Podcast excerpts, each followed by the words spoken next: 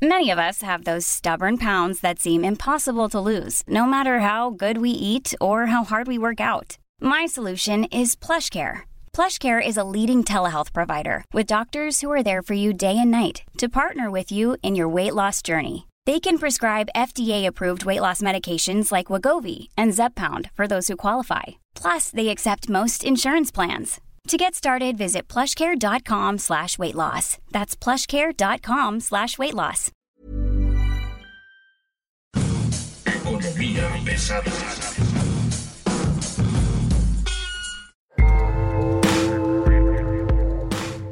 ¿Cómo están ustedes? Bienvenidos. Esto es la economía pesada de la 4T. Señores, señores, bienvenidos al marxismo de bolsillo, esta explicación diaria que le podemos dar a usted sobre lo que está ocurriendo en la economía de la 4T, las finanzas públicas y por supuesto todo esto que está alrededor del presidente y su grupo que está haciendo lo que puede con lo que tiene, haciéndolo, dicen ellos, muy, muy bien porque ya no hay corrupción, se acabó el neoliberalismo y están vendiendo un avión muy barato. Para platicar de este cuarto informe o catorceavo informe de gobierno del presidente Andrés Manuel López Obrador, tenemos hoy a Carlos López Jones, especialista, director de tendencias económicas y financieras, una de estas cosas que se llaman consultoría, que se dedican a revisar los números, a plantear las historias y a dar perspectiva. Carlos, ¿cómo estás? Muy buen día. Gracias a ti, Luis, como siempre a tus órdenes. Efectivamente, ya no sabemos ni cómo llamarle este informe de gobierno. Van 14 informes de gobierno y van 900 conferencias de prensa, entonces, pues este, las que faltan, ¿no? Y de acuerdo con los spots del gobierno, es el cuarto informe de gobierno, el tradicional cuarto informe del gobierno del primero de septiembre de cada año, ¿no? ¿Qué te parece que podamos revisar, que podamos ver? Pues mira, en términos generales, así como Fox estaba en Foxilandia, Calderón en Calderolandia y Peña en Peñalandia, pues el peje anda en Pejelandia, ¿no? O sea, nos dibuja un país que, que solamente los presidentes ven, pues con muchas medias verdades, con muchas mentiras, en, en este caso de, del presidente en particular. Eh, lamentablemente el presidente se da cuenta que ya va más allá de la mitad del sexenio y que pues ya no hay grandes proyectos, quedará por ahí este, inaugurar otras dos o tres veces dos bocas, aunque no refine nada. Vamos a ver cómo le va con el tren Maya, vamos a ver cómo le va con el tren transísmico, pero creo que hay puntos que ya quedan muy claros, ¿no? Por un lado está el tema de seguridad. Este, yo creo que es un fracaso la seguridad con más de 30 mil muertos en México, aunque el presidente diga que en su sexenio pues el número de muertos no han aumentado. Bueno, ya se duplicaba el número de muertos a 60 mil, yo creo que era peor que una guerra civil, ¿no? Sí, seguro. Con 30 mil muertos promedio, es muy probable que este sexenio termine con más de 200 mil asesinatos en seis años. Es una locura desde cualquier punto de vista. Son 100 mexicanos en promedio que pierden la vida diario. Estamos hablando de 10 feminicidios diarios. Es, no sé, ya, ya no tengo palabras. ¿Qué te parece el informe? ¿Qué te parece lo que estamos viendo? El mensaje del presidente tuvo que ver con el tema de la Guardia Nacional. El mensaje del presidente fue, el objetivo de la reforma es que no se corrompa, por eso hay que pasar la Sedena. Reconoce que se nos cayó la economía, presume que la 4T logró ahorros por 2.4 billones de pesos solo por cancelar la condonación de impuestos. Esos son los logros de gobierno que está dando a conocer. Que son contradictorios, ¿no? Porque apenas hace cuatro años, en 2018, nos dijo que los militares tenían que regresar a los cuarteles, que la Guardia Civil, incluso en su primera mitad del sexenio, manda una propuesta constitucional, una reforma constitucional que todos los partidos le aceptan para que la Guardia Nacional tenga mando civil. Y ahora de repente pasan cuatro años y nos damos cuenta que no puede tener mando civil, que queremos que tenga otra vez mando militar. Bueno, señor presidente, pues decídase, ¿no? O le tomó cuatro años entenderlo. Que se mantenga dentro de la Sedena como lo quiera hacer, pero me parece una barbaridad que pretenda obligar a que sea vía la Constitución. No, no sé. Tenemos una cosa que se llamaba la Policía Federal que estaba funcionando muy bien y bueno, vino y la deshizo. Él mencionaba en su catorceavo informe de gobierno, mencionaba que ya se recuperaron los niveles previos al COVID. Evidentemente eso es una mentira. Ahí están las cifras del INEGI, son las cifras oficiales. Andamos alrededor de 3% por debajo en el nivel del PIB. Esto es la suma de bienes y servicios de la economía. Si consideramos que en estos cuatro años de gobierno la población ha crecido alrededor de 2 a 3 millones de personas, pues si divides el mismo pastel entre 3 millones más de personas, pues la caída del PIB per cápita, esto es en el bienestar, una forma muy simple de medirlo, pues ha caído alrededor del 6% el bienestar de las personas medido por la producción de bienes y servicios, ¿no? Lamentablemente ahí al presidente o le pasaron mal las cifras o el presidente trae otros datos, pero no son los datos oficiales del INEGI. Estamos todavía 2-3% por debajo de cómo estábamos en 2018. Recordar que en 2019 la economía cayó, entonces nos falta todavía bastante para regresar a cómo estaba, como la dejó Peña Nieto, ¿no? Con todo y todos sus errores. Sobre el tema de los ahorros supuestos del presidente, bueno, pues hay que mencionar que hay 1.7 billones de pesos, esto es dividido entre cuatro años, alrededor de 400 mil millones de pesos, que dice el presidente que se han logrado recuperar de clientes fiscales morosos o que tenían adeudos con el SAT y con los cuales ya se han logrado algunos acuerdos. Habría que señalar que algunas de esas empresas se han quejado con gobiernos extranjeros diciendo, oye, México está llevando a cabo terrorismo fiscal, ¿no? Pero bueno, esa es la forma en la que el presidente ha encontrado para no tener que subir impuestos más allá de lo que vimos en el primer trienio cuando subieron los impuestos a las plataformas, tanto de transporte como a las de servicio de comida y demás. Entonces, bueno, el presidente ha encontrado que si le aprieta un poco el pescuezo a las grandes empresas, obtiene una cantidad muy importante de recursos. En México hay 80 millones de contribuyentes, hay 60 mil grandes contribuyentes. Estos 60 mil grandes contribuyentes aportan el 50% de la recaudación total y, de acuerdo con la señora Buenrostro, la directora del SAT, únicamente se han enfocado en 10 mil en los primeros tres años de gobierno. Entonces nos podemos seguir enfocando con otros 10 mil y podríamos seguir manteniendo este incremento en la recaudación en los próximos años. ¿no? Habrá que ver si lo logran, habrá que ver también del otro lado cuál es la reacción de las empresas, porque lo que hemos visto es que en este sexenio si algo ha faltado, pues es inversión privada, ¿no? Ese es el tema, porque cobras más impuestos a los que ya están y le pegas a la inversión y al empleo, ¿no? Sin lugar a dudas. Y bueno, lo que hemos estado viendo ahorita es que en los últimos cuatro meses en el IMSS, que se tendrían que haber registrado más de 200 mil empleos, se han registrado menos de 20 mil empleos cada mes. La inversión pues está en niveles de 2015. La construcción está en la peor de sus crisis, a pesar de lo que diga el señor presidente. Y la obra de infraestructura pública no ha generado nueva inversión porque al final del día la obra de infraestructura pública, la obra pública, uno de sus grandes objetivos debe de hacer que la inversión se anime a entrarle ahí. Del otro lado, Dos Bocas o el AIFA, pues eso no detona nada, ¿no? El Naim iba a detonar, por ejemplo, cinco hoteles, iba a detonar una gran cantidad de oficinas, una gran cantidad de hangares privados. El Naim pensaba generar una nueva ciudad, literalmente, alrededor, y el AIFA no, no lo está logrando se ha convertido en un destino o en un punto de reunión, en un punto de salida de camiones hacia otros lugares. Otro dato que, me gustaría discutir contigo tiene que ver con el tema COVID. Siendo sinceros, ningún gobierno, ningún gobierno en los últimos 80 años enfrentó los retos que enfrentó este, este gobierno con la pandemia de COVID-19. ¿Crees tú que esta situación explique todo lo que está pasando y ahora que ya no está, va a haber resultados diferentes? Bueno, lamentablemente la 4T pasará la historia con un capítulo muy triste, muy lamentable sobre el COVID, como lo que no se debe de hacer, por lo menos en tema económico. ¿Qué es lo que hicieron el resto de los gobiernos? Se dieron cuenta que había que regresar a todas las personas a sus casas, que había que confinarlas, pero se dieron cuenta que había que mantener el consumo, porque el consumo es el principal elemento de cualquier economía. Y si las personas están en su casa, dejan de consumir. Entonces le dieron dinero tanto a las familias como a las empresas en todo el mundo, aumentó la deuda, las calificadoras lo entendieron que era la mejor opción que se tenía en ese momento y México dijo, yo no le voy a dar dinero ni a las familias ni a las empresas. El presidente fue muy claro que quiebran las empresas que tengan que quebrar, no me interesa el tamaño. El resultado hoy lo estamos viendo. Mientras que este año todas las economías de la OCDE habrán regresado a niveles de 2019, México no lo habrá logrado. Y la razón es porque quebraron 1.6 millones de pequeñas y medianas empresas durante la pandemia.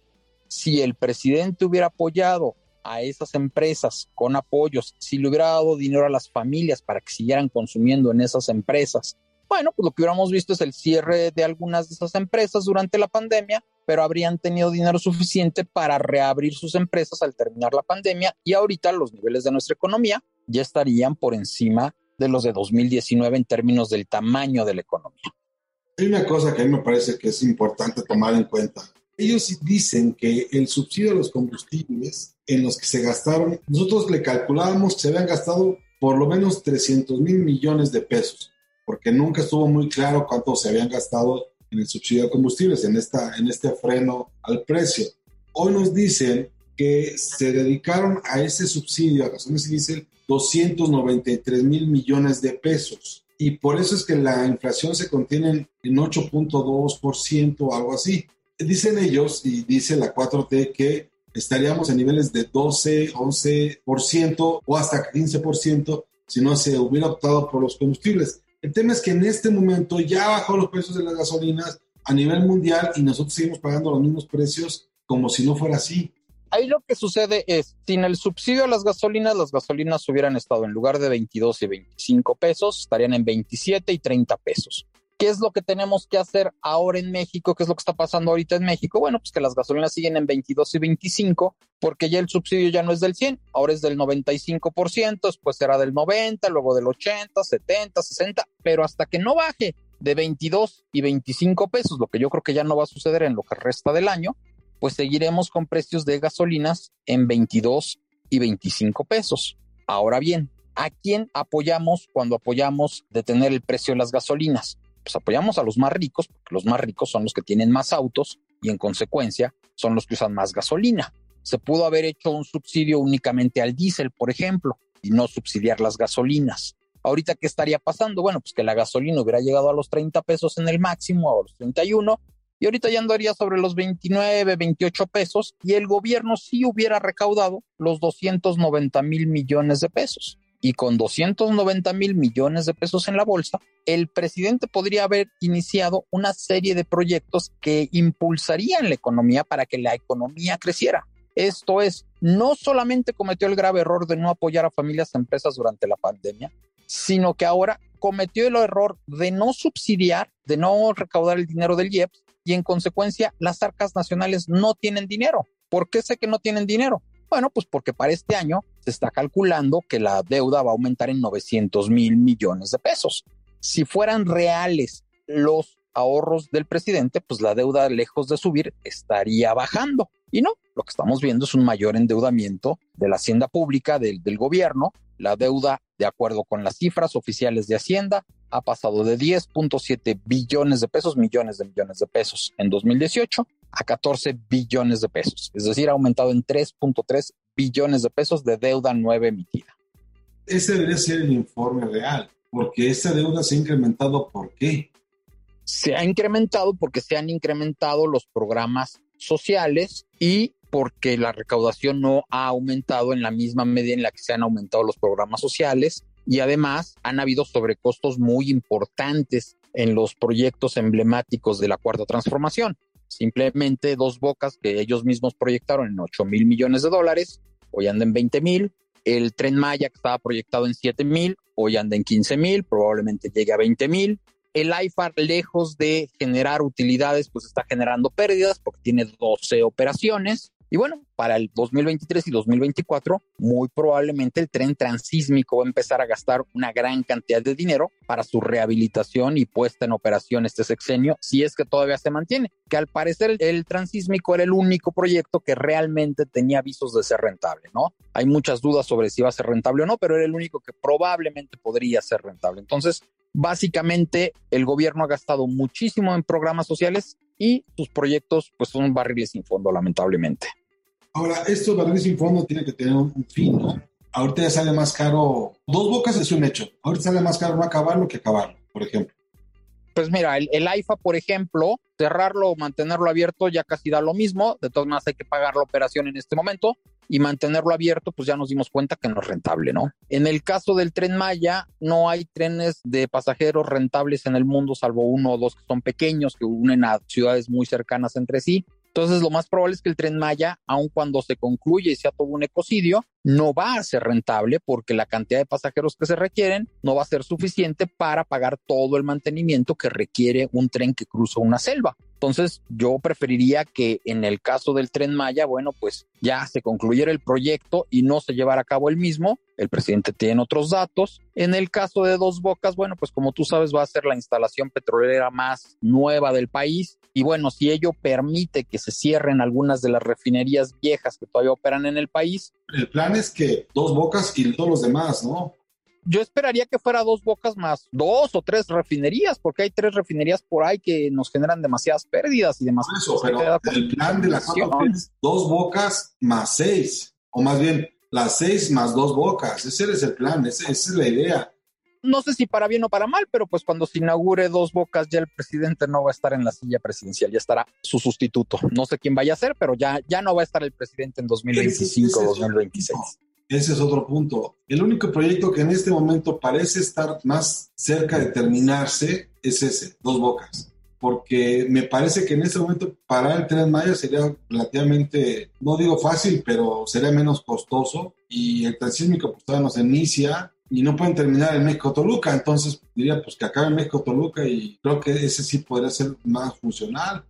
Ahí es donde te das cuenta de que cuando la iniciativa privada se encarga de proyectos que sí son rentables, no importan los tiempos políticos, porque pueden tomarle 5, 10 o entre un sexenio y terminarlo en el otro, pero como la iniciativa privada sabe que el proyecto va a ser rentable, lo concluye. Lo que no sucede cuando los proyectos son públicos y se hacen con nuestros impuestos y ahorita se está desviando muchísimo dinero de salud, de educación, de seguridad para proyectos que muy probablemente no van a ser rentables. El presidente dice que si no se hubiera todo por los subsidios a los combustibles, la inversión habría llegado a 14% y el salario real habría perdido 12%. Habría caído de 8.943 pesos a 7.900. La pregunta, ¿es esto posible? ¿Es posible sacar esta, esta cuenta? Esa es una parte de la cuenta. La otra parte de la cuenta tiene que ver con cuánto han aumentado los salarios en los últimos 12 meses. Esto es, Punto número uno, llegas a 14%, pero ¿de cuánto termina siendo la inflación? Estados Unidos, por darte el último dato, llegó a un máximo de 9.1 y es probable que la inflación termine en 7% este año o 6,5%. La otra parte es cuánto suben los salarios. Si la inflación sube 14, pero los salarios suben 11,5 o 12, que es lo que nos ha dicho el IMSS en su último informe, pues realmente el poder adquisitivo cae 2%. No es bueno que caiga nunca el poder adquisitivo, pero no es una caída del 14%, ¿no? Hay que ver la otra parte. Cuánto suben los precios, pero también cuánto subieron los salarios. Por eso no es bueno tampoco entrar en una carrera de precios contra salarios como ya nos pasó a ti y a un servidor el siglo pasado, cuando subían 50% los salarios, pero también subían 80% los precios. Por eso me preocupa un poco el tema del CONASAMI, que quiere subir 20% otra vez el salario mínimo para el próximo año pueden ellos iniciar una carrera entre precios y salarios y ya sabemos ese final, ¿eh? Sí, sí la pueden iniciar, la están llevando a cabo sobre todo en la economía informal, que es donde hay muchas personas que ya ganan el salario mínimo. Las personas que ganan el salario mínimo en México ha aumentado en este sexenio lamentablemente, y es porque no pueden incrementarse los sueldos al ritmo que se están incrementando las presiones inflacionarias. Esto es, si la inflación sube 8, pero por ejemplo, el último dato de Pemex es que le subieron 4%. Entonces los trabajadores de Pemex perdieron 4% de su poder adquisitivo porque sus sueldos únicamente aumentaron 4%, pero la inflación aumentó en 8%. Y así puede pasar en muchos sectores de la economía, donde los sueldos no suban por encima de la inflación y la gente empieza a perder poder adquisitivo rápidamente. O sea, estamos, están aventando un boleto que puede ser carísimo. Sí, lamentablemente así es. Fue lo que se le explicó al señor presidente hace tres años. Si espanta la inversión en unos dos o tres años, se pueden crear muy pocos empleos y eso nada más afecta a los más pobres.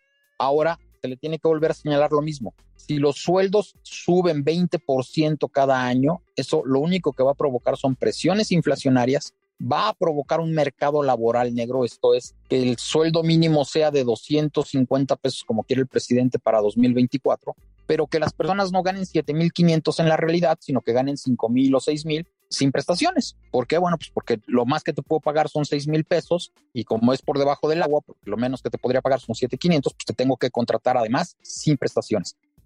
Eso es algo que sucede mucho. Estos acuerdos ya no es el outsourcing, ya es el acuerdo verbal de yo te pago aquí en, efectivo, porque además esa es la otra, ¿no? Estamos viendo cada vez más dinero en la calle, cada vez menos, menos operaciones, digamos. De pronto sí están haciendo más operaciones en vivo, digamos, ¿no? Yo me quedaría con esto, no sé si quieras agregar algo más. Pues creo que como cada año fue un informe de un país diferente al que tenemos el resto de los mexicanos, Lamentablemente ya es el cuarto informe de gobierno. Yo creo que ya no va a haber grandes cambios de timón. Creo que el presidente en su informe en general nos deja ver que está tratando de concluir su sexenio lo mejor posible de acuerdo a lo que él considera que es lo mejor posible. Lamentablemente, pues la economía y la población en general tenemos otros datos acerca de su informe. Los otros datos, los otros datos que no son la 4T. Don Carlos, muchas gracias, agradezco mucho. Gracias a ustedes, estamos en contacto. ¿Dónde te podemos encontrar? ¿Cuáles son tus redes sociales? En Twitter, arroba Carlos López Jones y todos los jueves en la prensa, ahí nos vemos. Aquí estamos. Muchas gracias. Hasta luego. Esto es Economía Pesada. Muchas gracias por estar con nosotros el día de hoy.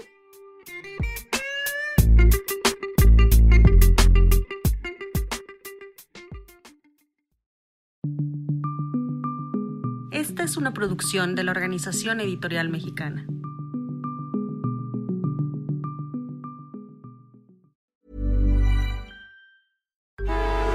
Traffic jams, tailgating, pileups.